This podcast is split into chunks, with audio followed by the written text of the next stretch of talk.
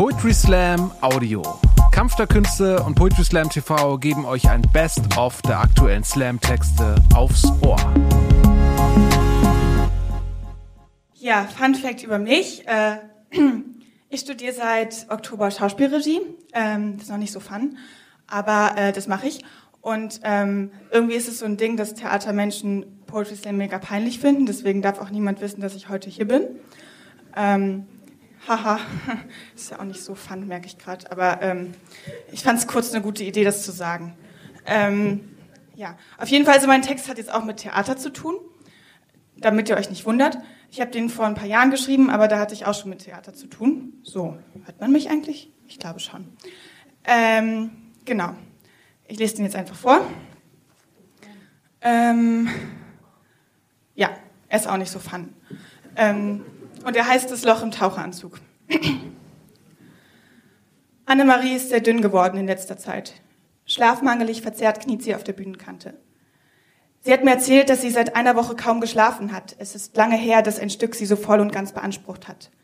Mit angestrengt zerfurchter Stirn versucht sie jedes der Worte einzusaugen, die der Regisseur Kastenmeier ihr gewährt, er ist die bedeutendste Person, mit der sie je gearbeitet hat. Jetzt ist es soweit. Sie sitzt ihm gegenüber, gerade mal eine Armlänge entfernt und wünscht sich kaum etwas sehnlicher, als dass er ihr ein paar wohlwollende Worte schenkt, ein kleines Lob, eine Existenzberechtigung als Schauspielerin, doch stattdessen schaut er nur immer so ernst. Das muss wahrscheinlich so sein. Schließlich sind wahre Künstler nicht schnell zufrieden. Auch ich war recht aufgeregt, mit Kastenmeier zusammenarbeiten zu dürfen. Ich bin gerade mal ein Jahr mit dem Studium fertig, noch ein Küken des Kostümbilds eigentlich, und hatte mir vor Probenbeginn fiebrig den Kopf zerbrochen. Ich wusste, dass es revolutionär sein sollte und schwankte zwischen aufgeplusterten Alufoliekleidern und antiken Togas. Letztendlich hat es nicht viel ausgemacht. Er wollte kollektive, hautenge Taucheranzüge, in denen die Schauspieler aber jetzt nur aussehen wie unförmige, robbenartige Wesen. Was einmal Mann oder Frau war, ist jetzt nur noch Robbe. Erotik, sagt Kastenmeier ist ein ureigenes Bedürfnis des Menschen. Sie fesselt und durchdringt und erschüttert zutiefst. Theater muss Erotik und Provokation sein, um die Menschen zu erreichen. Die Erotik aus dem Theater zu verbannen bedeutet, seine Wirksamkeit von Anfang an auszuschließen. Nachdenklich betrachtet er die Robben. Am Ende der Probe tropfen die Schauspieler von der Bühne und Kastmeier gleitet zu mir herüber. Ich möchte, dass du Anneliese ein Loch in den Taucheranzug schneidest, sagt Kastmeier. Hier, sagt er und malt mit dem Finger einen Kreis um seinen Schambereich.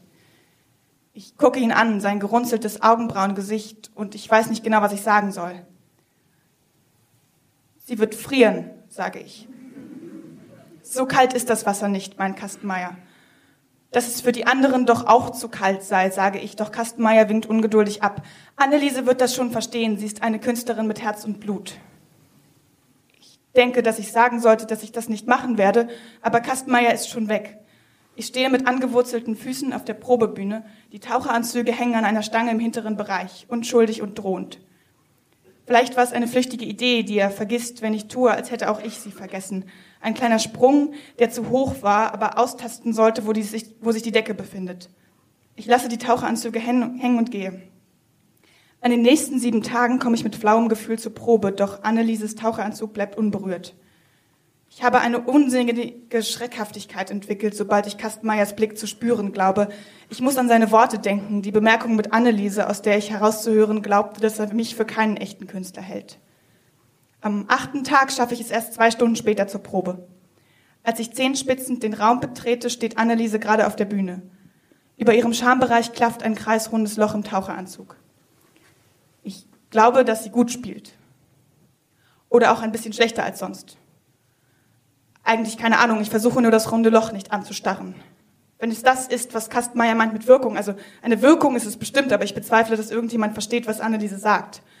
Vielleicht ist es aber auch gar nicht so. Ich, ich glaube, ich bin auch sehr verbohrt einfach. Ich wollte das Loch nicht reinschneiden, damit sie nicht friert. Deswegen war es, glaube ich, und jetzt hat er es doch reinschneiden lassen und ich sehe auf der Bühne nichts als dieses Loch im Taucheranzug, mit dem Anneliese aussieht wie ein zur Kastration angeschossener Vogel. Theater muss Provokation und Erotik sein, hat Kastenmeier gesagt, erinnere ich mich drei Proben lang. Er muss recht haben. Wir leben nicht mehr im 16. Jahrhundert. Ich weiß es. Das Theater ist mutiger geworden. Das Theater drängt nach draußen und ist Ort der Rebellion. Es braucht keine verschämte Zensur mehr über Nacktheit und doch, ich kann sie nicht anders sehen als zur Kastration angeschossenen Vogel. Anneliese, sage ich, als sie nach Probenschluss mit einer Zigarette in der Hand nach draußen tritt. Wenn es dir kalt wird oder sowas, wenn du frierst in dem Taucheranzug, dann sage ich Kastenmeier Bescheid und wir geben dir einen neuen Anzug. Sie streift meinen Blick flüchtig. Die Bewegung, mit der sie die Zigarette entzündet, ist so demonstrativ routiniert, als wolle sie ihre Gelassenheit beweisen. Danke, sagt sie, aber geht eigentlich ganz gut. Außerdem habe ich das Gefühl, dass ich jetzt durch diese Neuerung meine Rolle viel besser fühle. Das macht ganz viel mit mir, so verletzlich zu sein. Sie guckt mich angstvoll an, als fürchte sie, ich könnte sie überreden, den Taucheranzug mit dem bescheuerten Loch wieder herzugeben. Wirklich, fleht sie. Es würde keine Umstände machen, einen neuen Anzug zu bestellen, sage ich eindringlich und schaue sie meinerseits flehend an. Wir stehen einander gegenüber wie zwei Verschuldete, die sich voneinander Geld leihen wollen. Ich habe so lange von so einer Gelegenheit geträumt, sagt sie. Was hältst du eigentlich von dem Taucheranzug? sagt Kastenmeier am nächsten Abend. Ich gucke ihn an, sein stirnzerfurchtes Augenbrauengesicht mit den freundlich interessierten Augen. In meinen dunkelsten Momenten frage ich mich, ob man die Grenze zwischen Kunst und Fantasieauslebung erkennt. Ich finde ihn mutig, sage ich. Kastenmeier nickt zufrieden und nimmt einen tiefen Zug. Dankeschön.